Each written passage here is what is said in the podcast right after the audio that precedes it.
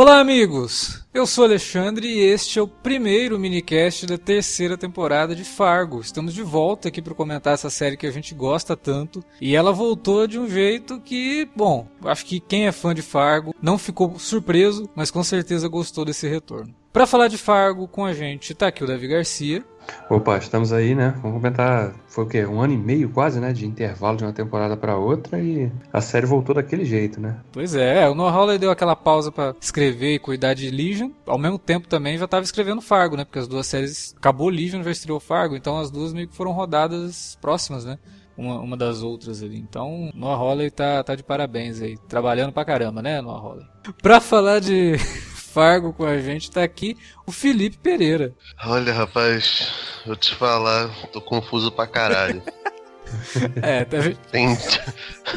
O, o Felipe, bom a gente até falar, né? O Felipe ele não viu as duas primeiras temporadas, então ele tá não. mergulhando nesse universo de Fargo pra televisão agora. Então, o Felipe, na verdade, não. é um experimento social nosso, né? A gente quer saber se quem nunca viu Nossa. Fargo vai conseguir acompanhar a terceira é. temporada. Só um, né, um parênteses aqui, porque às vezes a pessoa, pô, mas eu não vi, né? Igual o Felipe, posso emendar na terceira? Pode, porque a história é inédita, não tem ligação direta com as duas anteriores, né? Cada temporada é uma história Exatamente. distinta. Vamos ver, né? A gente vai descobrir isso durante essa temporada aí. Vamos ver até que ponto o Felipe vai conseguir acompanhar a história. Acho que até, até agora ele vai conseguir dentro daquilo que a série permite, né? Agora, se tiver alguma referência, alguma coisa, e também a gente tá aqui para tentar fazer é. essas ligações aí. Mas a gente volta já já, logo depois da vinhetinha, para falar da estreia da terceira temporada de Fargo. Fica por aí.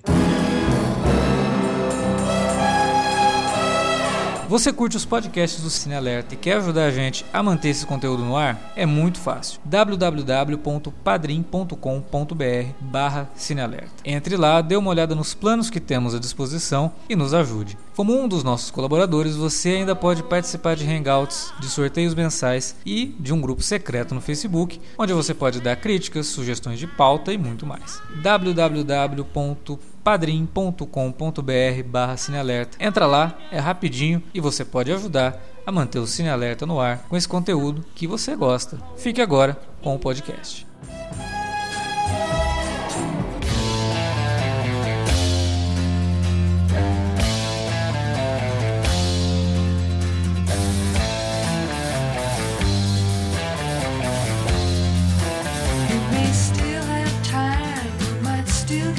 Eu falei ali que o Felipe ele vai conseguir entender a série dentro do que a série permite, porque o Noah Hawley, a gente já está acostumado aí com as duas últimas temporadas de Fargo, com o próprio Legion, que a gente comentou aqui em minicast também. A narrativa dele é, é, muito legal, ela te prende. Só que muito do que você assiste no episódio, você termina e você fala, mas foi isso que eu acabei de assistir. Porque ele começa de um jeito, cara, que, porra, na Alemanha, na parte comunista. Pré-queda do muro. É, pré-queda do muro, em 88, né? Uhum. Com um interrogatório bizarro pra caramba do cara falando: não, você é o sujeito, porque você não sei o que lá, você tem 20 anos. O cara, tipo, tem 40, né? Você é fulano de tal, sujeito de 20 anos, tem uma namorada. Não, mas eu não. Cara, olha pra mim, eu não tenho 20 anos. Como assim? Ah, você tá dizendo então que o Estado tá errado? não. Então você é o cara que tem 20 anos. Não, né? E aquela situação tensa, né? Vai acontecer aqui e ele te dá um sal para 2010, que é quando a história dessa temporada se passa. Beleza. Você assistiu aquilo e a gente não sabe o que foi aquilo que a gente assistiu, né? Porque aí a história já começa a história que a gente vai ver nessa temporada e aquele, aquela introdução, aquele prólogo é algo que a gente vai descobrir ainda, sei lá quando, né, cara? E eu, eu fiquei bem intrigado com isso, até porque todo o conflito parece que já acontece nesse primeiro episódio, né? Outras temporadas acontecia tipo no segundo, no terceiro, que ia dar uma merda muito grande, o desenrolar ia acontecendo. E aqui não, as coisas já acontecem direto nesse primeiro episódio. Então, meu, o que, que vai acontecer daqui pra frente? Aí é que a série vai surpreender. Eu falei no começo que quem já conhece Fargo não se surpreendeu porque um episódio de Fargo bem na linha daquilo que a gente já tinha visto nas duas primeiras temporadas. Só que por outro lado, a gente ficou meio perdido, porque ele, ele cria uma situação e resolve. Só que ao mesmo tempo que ele resolve, ele já te joga uma coisa que, pô, isso vai dar merda lá na frente, né? Que é o lance do, do, de um dos irmãos interpretados pelo Ian McGregor contratar o sujeito mais estúpido do mundo para cometer um, um, roubo. O cara faz uma cagada homérica e aí ameaça ele, ameaça a namorada dele, a namorada dele mata o cara. E aí, tipo, quando ele ameaça, você fala, ah, beleza, vai ser essa ameaça que vai ligar a temporada e não sei o que. Ela pega e mata o cara. Você, de um jeito bizarríssimo. É? muito bizarro, cara. Que eu, eu comecei a rir aqui sem parar quando eu vi aquela cena, cara, que é muito, muito bizarra e violenta e, e aleatória, assim, no sentido de mortes estilo Six Feet é. Under, né? O cara tá do nada e cai um, um ar-condicionado um, condicionado na cabeça do cara.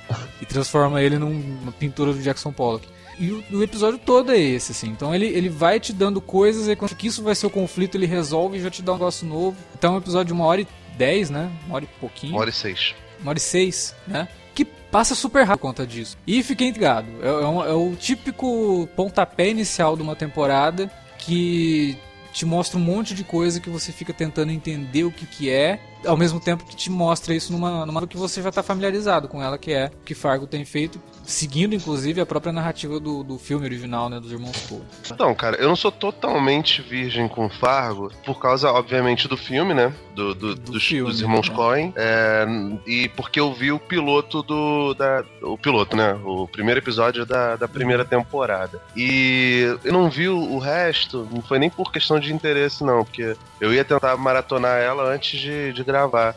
Só que aconteceram mil coisas aqui em casa e acabei não, não conseguindo ver tudo. A impressão que eu tive no primeiro episódio é muito parecida com a, com a impressão que eu tive desse episódio também. Porque aparenta muito que, que tem um, um gigantesco McGuffin nesse, nesse episódio, tipo assim, de, de se mostrar vários elementos, algumas coisas assim que ele, que ele pode explorar, mas que não necessariamente vai ser tudo, todos eles todos os episódios nessa, nessa mesma toada, mais ou menos como é com, com, com o filme. E, cara, a impressão que eu tive é, foi, foi exatamente essa, tipo, de que esse episódio, não lembro o nome agora, ele, ele tende a, a te fazer afeiçoar pelos personagens, por mais que a maioria, a maioria deles seja muito esquisito, mas eles colocam em situações bastante íntimas dele para depois começar a explorar todo o, o, drama e a trama de, de provavelmente de crime que, que deve ocorrer, né? Porque você percebe que eles são, é. são marginais tanto os, os, personagens do Ian McGregor, a, o irmão que é, que é mais fofinho, mais bonitinho, mais, mais certinho, quanto o outro lá, o Pedro de Lara Calvo. Que é a gente de, condicional. Cara, aquela cena que eles fazem, aquela transição dele do dia a dia com o xixi, né, o teste de urina caindo na tela, dividindo a tela, eu falei, cara, que imaginação, que criatividade é. do Noah Hawley nessa cena. Ah, e, e, é uma característica de Fargo isso, né? A composição de planos bem esquisitos, né? O cara não uhum. tem medo de, de se arriscar, né? Ele, na... Tem umas transições muito bonitas, né? Simples, mas é, muito bonitas. Sim, sim. a câmera dele nunca é é aquela câmera bem impaciente, né? Ela vai caminhando devagarzinho, uhum. te mostrando o ambiente. Não tem corte seco, rápido, né? É, é uma característica. Ele cria tensão justamente por conta disso, sim, às vezes, sim, né? Sem dúvida. Pela, pela lentidão da coisa, você. Meu Deus, o que vai acontecer? Vai, vai, vai. E ele te entrega, né? Porque eu, eu até é, tinha falado, feito alguns comentários nas redes sociais sobre o filme do Shyamalan, né, o Fragmentado, que tem algumas coisas assim que ele é extremamente lento para tentar criar um suspense, só que ele não, não desemboca Vai no, no, no, no resultado, né? uhum. né? E aí aqui não, ele tem a questão da lentidão para criar o suspense e ele chega onde ele quer chegar, é. né? Então Até... você tem essa, essa construção gradual assim de narrativa que, cara, a primeira temporada eu assisti num dia. Eu não consegui parar de assistir. Uhum.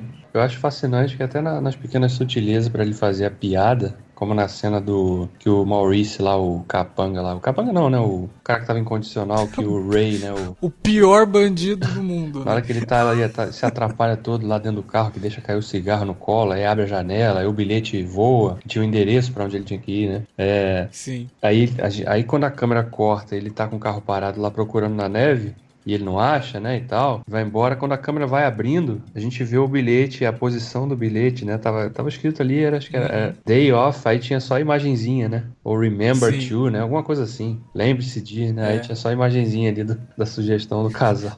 Ele, ele é. consegue explorar visualmente, fazer piadas visualmente, sem, sem exagero, né, sem, sem ser muito histriônico também. É uma característica dele, né, uma, uma assinatura dele. Eu, eu acho bacana que ele se mantém muito fiel ao que é o tipo de humor dos irmãos Coen nesse sentido. É, sim. Que é um humor que às vezes ele. Não é aquele humor que você vai dar altas gargalhadas, sabe? Uhum. Tipo, nossa, tô até com a garganta doendo de tanto rir. Não, não vai. Você vai dar aquele sorrisinho de canto de boca, e mas você, você entendeu o que ele quis dizer ali, e sem precisar chamar toda a atenção do mundo pra aquilo, sabe? Tipo, e até fazer você dispersar. Porque às vezes quando você tá rindo demais, você sai do, do que você tá assistindo, e aí quando você volta, vai acontecer alguma coisa e você perdeu. Né? E Fargo não, não é isso. Ele tem as piadas muito pontuais. Porque como o filme original é uma comédia de erros, né? Fargo saiu com esse nome aqui no Brasil. Eu acho que o humor dos irmãos Coen, especialmente em Fargo, ele acaba sendo aquele humor de constrangimento, como acontece, por exemplo, com Sim. o Rick Gervais, esse negócio todo, só que ele é bem mais contido do que é, por exemplo,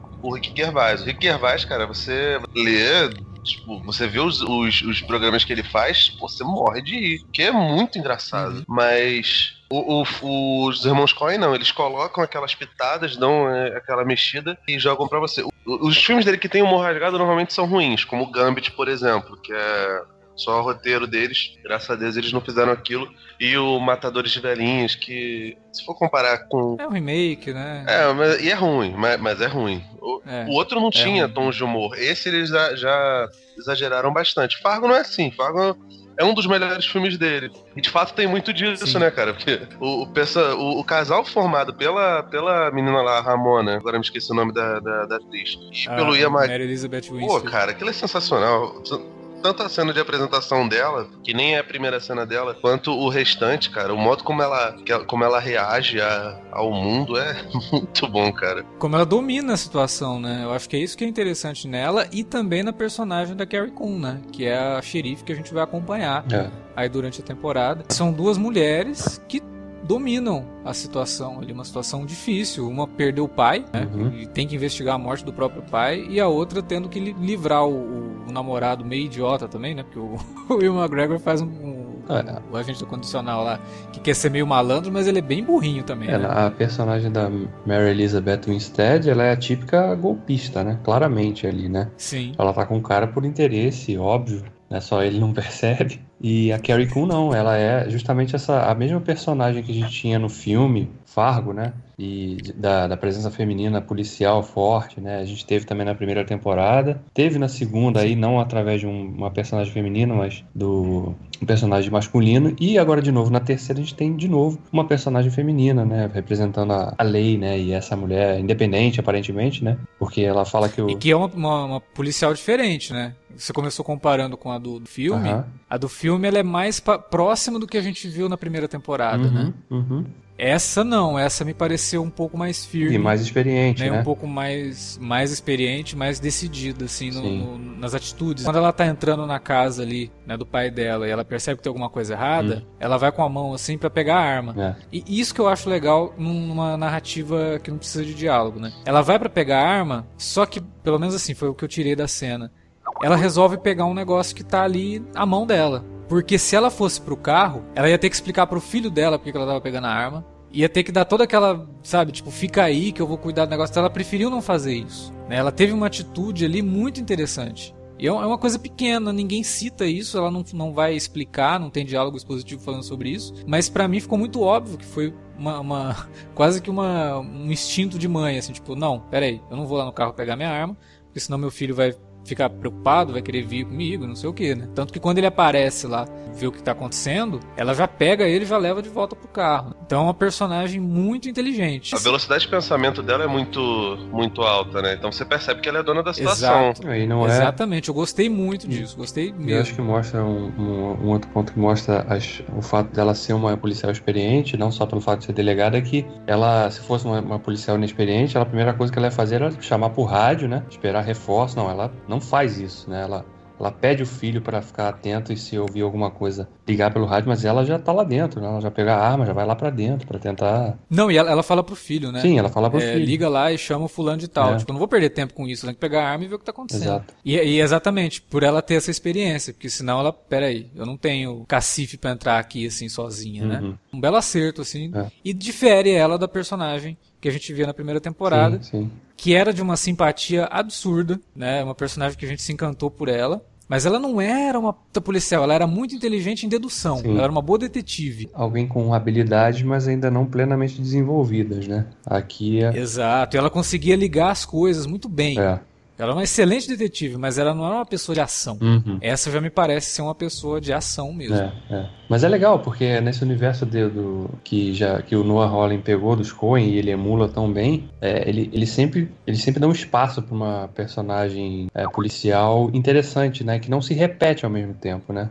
Ela tá ali e é uma figura importante, claro que vai ser na trama, porque é uma trama de crime no fim das contas, então há necessidade de ter uma, o lado da lei envolvido também, né? E nesse caso, no caso dela específico, ela tá envolvida pessoalmente também, né? Não é um policial que tá investigando um crime que foi, né, que aconteceu e ele chegou na cena, não, é um, além de ser uma cena de crime, ela envolve um, tem um cunho pessoal também. Porque assim, a série se apega a essa moralidade digamos assim. Porque ela vai mostrar coisas que são. É, chega duvidoso, é, é criminoso, né?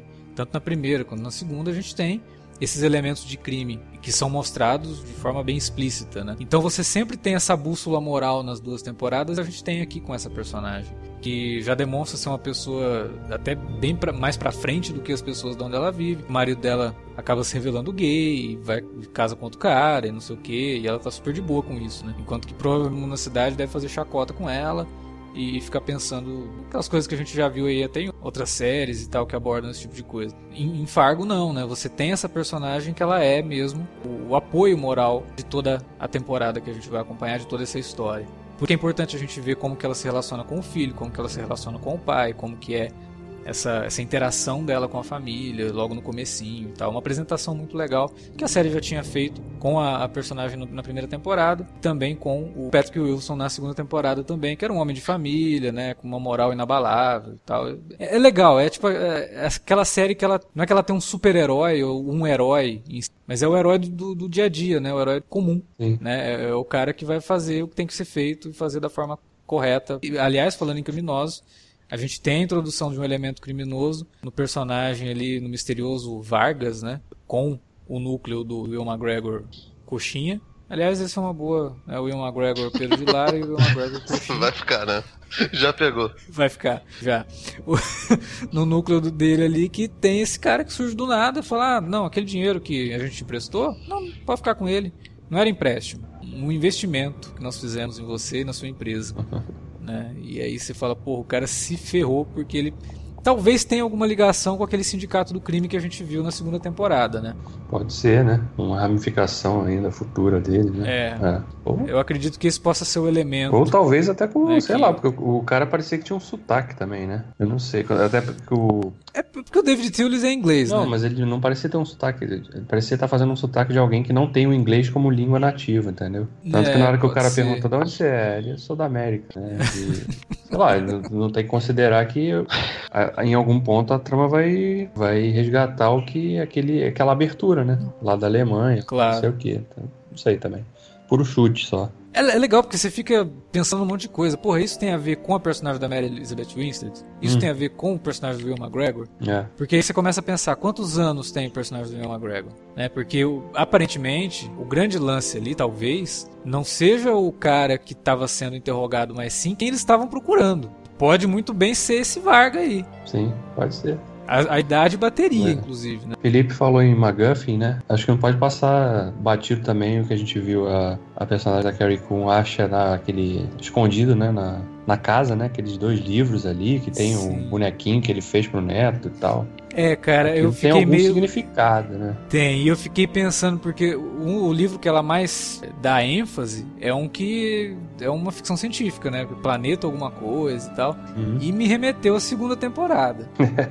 Pois é. Aquilo é não, não, sabe, tipo, não é possível que aquilo só vai ficar nisso, cara. Tipo, não sei. É, pode ser uma viagem também, qualquer coisa, porque a gente até falou isso na época. É, ele se baseou num relato mesmo que teve uma noite lá, na, naquele ano que a, que a, série se passa, nos anos 70, que uma porrada de gente viu luzes no céu e tal. Uhum. E é um relato real. Não, nesse episódio mesmo teve um momento que eu achei que fosse aparecer de novo, cara. Por causa daquela luz no carro, exato, quando ela, ela dá a exato. volta. Que tem uma luz ali que o cara, tá onde essa luz? E a luz se mexe, uhum. cara. Falei, que porra uhum. é essa? Mas o que realmente deixa a gente curioso essa ligação aí com o passado, lá de 1988, que, que da onde vai sair isso, né? E essa introdução desse vilão, que é, um, é uma introdução excelente, né? Porque ele começa meio bobão, o cara meio. Tipo, os caras estão falando com ele e ele. Ah, não, é, legal. Uhum. De onde você é? Sou da América, né?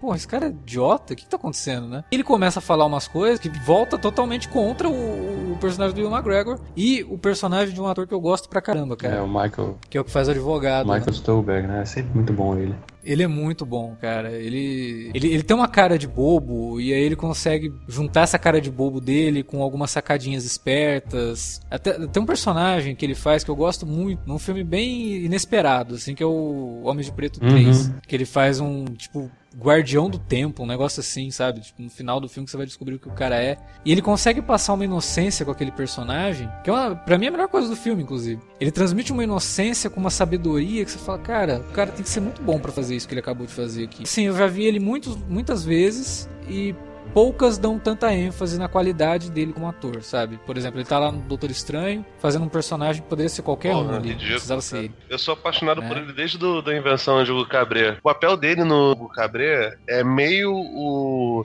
admirador do cinema do, do Méliès, né? Nós que estamos vendo, se a gente, se você é cinéfilo, você obviamente vai gostar do Méliès, tal, ou pelo menos viu Uhum. alguma coisa dele e faz meio que uma contraparte do, do menino, né? Do, do Hugo, só que mais velho. Que é exatamente a mesma trajetória. O Scorsese acaba brincando, fazendo a ideia do que poderia ser o Hugo em três estágios: infância, vida adulta. E a vida idosa, no caso, o Melier do, do, do Ben Kingsley. E, cara, o Stubar, ele é. Maravilhoso, cara. Tá louco. Adoro esse cara. Ele é, ele é muito bom e, de fato, ele, infelizmente, é, é muito. Ele, ele acaba sendo meio relegado. No, no Boardwalk Empire ele tem um papel muito foda também. Every morning find me moaning. Yes, Lord. Cause of all the trouble I see. Yes, Lord. Life's a losing gamble to me. Yes, Lord. Cares and woes have got me moaning. Yes, Lord. Eu acho que o Noah Hawley consegue tanto homenagear os Coen, como não só em Fargo, ao longo da primeira e da segunda temporada tem homenagens à filmografia dos Coen mesmo, e eu acredito que na terceira deva acontecer isso também. Mas ele homenageia o cinema, sabe? Tem muita coisa ali de outros filmes, de gêneros diferentes que ele coloca no meio. Que é bem louco, é bem de um cara que, sei lá, o Noah Hawley deve ser muito nerd, cara. Ele deve gostar muito de cinema pra fazer as coisas que ele faz de um jeito tão próprio e tão autoral, sabe? É só ver o que ele fez com Legion, né? Legion ele faz homenagens a, a- a expressionismo alemão, ele faz homenagem a filme de terror, faz homenagem a uma porrada de coisa. É, e sem perder, né, a, a linha narrativa do negócio. Muito pelo contrário, ele acrescenta com essas homenagens. E ele faz isso em Fargo de uma forma mais comedida, né? Até porque Legion permitia com que ele fizesse essas viagens do personagem ser esquizofrênico e tudo mais. E- mas em Fargo ele também utiliza muito dessas referências aí. E sem, sem parecer cópia, sabe? É referência mesmo. É tipo você usar o cinema como um aprendizado. Tipo, ah, eu, eu assisti um filme, aprendi a fazer isso e agora quero fazer do meu jeito na série aqui. Todo mundo vai pegar que é uma referência, mas não é uma coisa que vai ficar igual. Né? Não é uma cópia. Não vou fazer exatamente a cena que estava em tal filme. Não. Não é isso. É utilizar uma técnica, utilizar alguma coisa que já foi utilizada antes de uma forma própria. Ele faz isso em Fargo. É, a gente espera que nessa temporada continue assim. Gostei muito do elenco. Eu acho que tá todo mundo muito bem ali na- nessa estreia da, da- da terceira temporada. É, a gente tinha visto a Kristen Dunst na segunda sendo uma personagem feminina extremamente interessante, cheia de camadas, né? uma, uma mulher é, complexa, complexa por conta do meio em que ela estava inserida. Eu acho que ele faz um estudo disso muito bem. E aqui a gente tem essas duas personagens femininas que são bem diferentes umas das outras, mas que têm essa característica de impor a situação para elas, né, de dominar a situação e resolver o negócio. E eu acho que a gente vai ver essas duas personagens ainda em momentos bem interessantes aí. A Carrie Coon tá mais do que na boca de todo mundo aí por conta de Leftovers, né? A mulher tem duas séries ao mesmo tempo e parece que Leftovers super bem também. Todo mundo elogia. E a Mary Elizabeth Winstead, que é ótima, cara. Ela é uma atriz excelente. Começou como Screen Queen e mostrou que tem talento pra fazer outras coisas. E aqui ela faz um, um mulherão, né? Uma, tipo uma femme fatale. Como o Davi falou, uma golpista.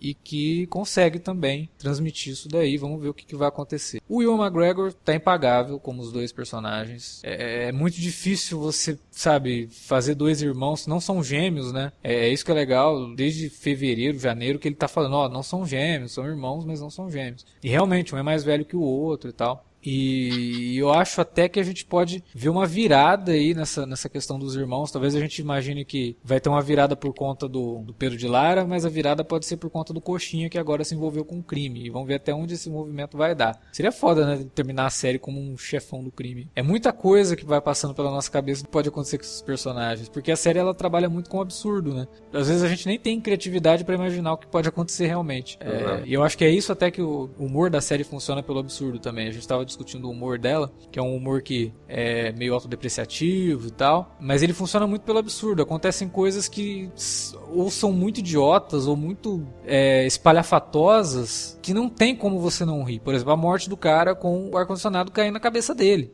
A criação toda da cena Cara, vai criando uma tensão que a hora que acontece o troço é engraçado. Não, fora que ele, ele também planta uma expectativa falsa, né? Porque, porque a mulher tá fazendo o cálculo de acordo com o tempo que se leva para descer e chegar até a porta. E a gente tá vendo o cara Sim. parando na escada. Aí você fala, caraca, Sim. vai jogar, Aí você fala, vai jogar. Porra, ela vai jogar e vai cair, vai dar tudo errado. É. Né? Aí o cara faz questão. Mas na verdade que... ela tava contando o tempo para conseguir tirar o, o ar-condicionado, né? É. Ela queria que desse tempo dela tirar o ar-condicionado. Tanto que ela pergunta depois pra ele, e aí, ele já saiu? Hum. Ela fica esperando ele sair. Hum. E aí, cara, é muita coisa que vai acontecer ainda. A gente sabe que vai dar merda em tudo isso, porque, porra, alguém vai ter que fazer uma investigação, né? E vai ver que o troço foi forçado pra, pra fora. Que o ar-condicionado foi forçado pra fora. Vem cá, vocês dois, aí... a opinião de vocês. Quem, quem manda melhor? Ian McGregor ou Glória Pires? Ou Ian McGregor. Ah, porra, boa pergunta. É uma pergunta cara. pra, pra é. posteridade, ó. Acho que, as pessoas, é, acho que os ouvintes têm que ficar ligados nisso. Comparar Ian McGregor e Glória Pires ali pra ver quem é que manda melhor. A Glória Pires fez duas irmãs muito diferentes, como diretor da Lua, a Rutinha Borra Clamar.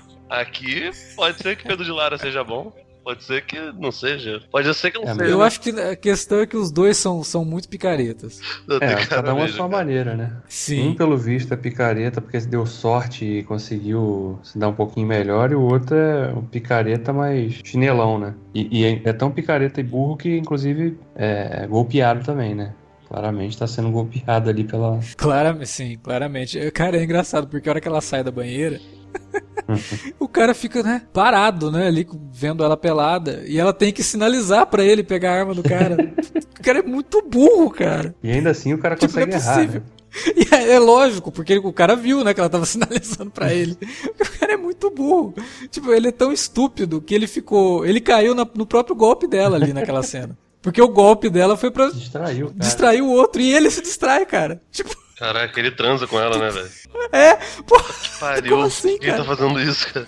É, já o irmão dele, é, eu não diria que é inteligente. Ele é só um cara que se deu bem na malandragem, na esperteza. Mas esperteza e inteligência eu acho que tem uma diferença aí. Pois entendeu? é, mas será que essa. Uh, ele é um cara rico, né? Um cara sucedido ali do, do jeito dele. Você não acha que pode ter alguma coisa? Tudo bem que ele é um golpista filho da puta. Mas talvez não tenha já algo ilegal fora isso, evidentemente? Não, então, eu até achei que tivesse. Mas quando ele faz todo aquele escarcel para poder pagar uma dívida, você nota que o cara talvez não, né? É, ele conseguiu a fortuna dele, obviamente, com os selos lá que o irmão dele trocou.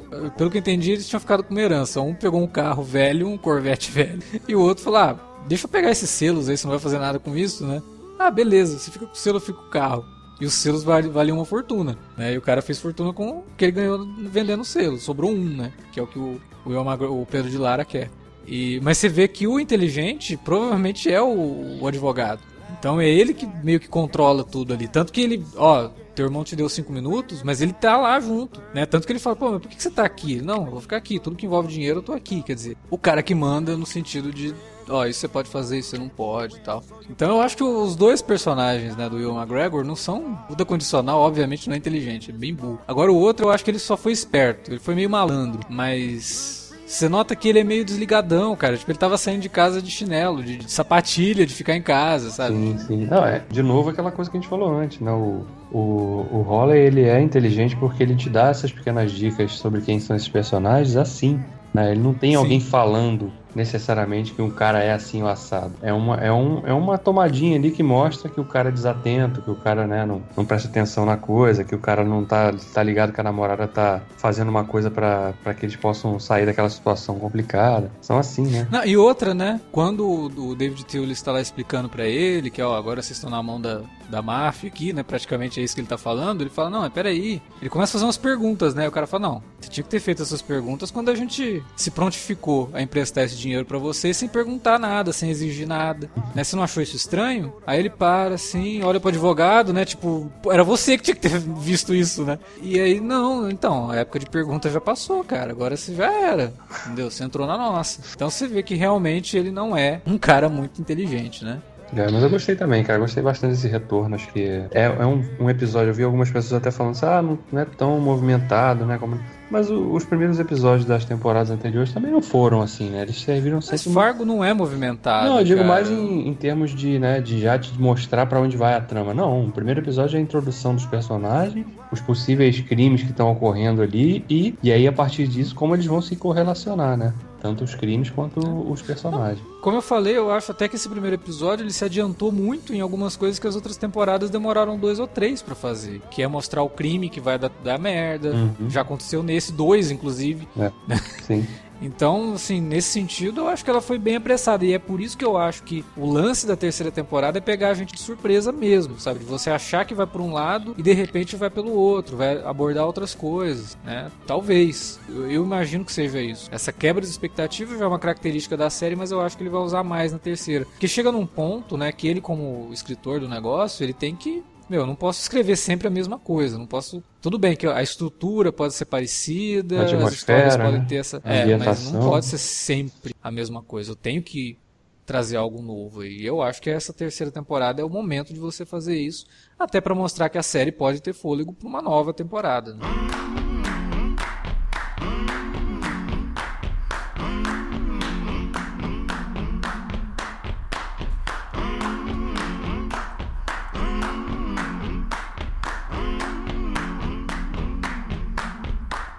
I'm gonna need someone to help me.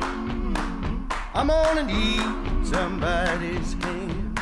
Bom, era isso que tínhamos para falar sobre esse retorno de Fargo, que a gente gostou bastante. Espero que vocês tenham curtido também, mas a gente quer saber de vocês. Deixa aí na área de comentários as suas impressões desse primeiro episódio da terceira temporada de Fargo ou manda um e-mail pra gente para alerta vermelho cinealerta.com.br. Estamos lá nas redes sociais, facebook.com.br cinealerta ou arroba cinealerta no Twitter. Utilize as redes para divulgar o nosso trabalho e também para entrar em contato com a gente, daquele e aí, beleza? Quando é que vai sair o próximo podcast? Que a gente está sempre lá para responder. Beleza? Semana que vem tem mais minicast de Fargo e semana que vem também tem alerta de spoiler daquele filme que estreia essa semana aí, Guardiões da Galáxia Volume 2. Tomara que seja bom pra gente poder comentar bem e não ficar é, com fama de chato, né? É bom, Porque é bom, é ótimo. Mundo... Ah, pode. Ah, o Felipe já pode falar que não tem mais embargo. Então o Felipe já assinou ali que ele curtiu pra caramba o filme. E a gente não assistiu ainda, mas a gente assiste e grava para vocês.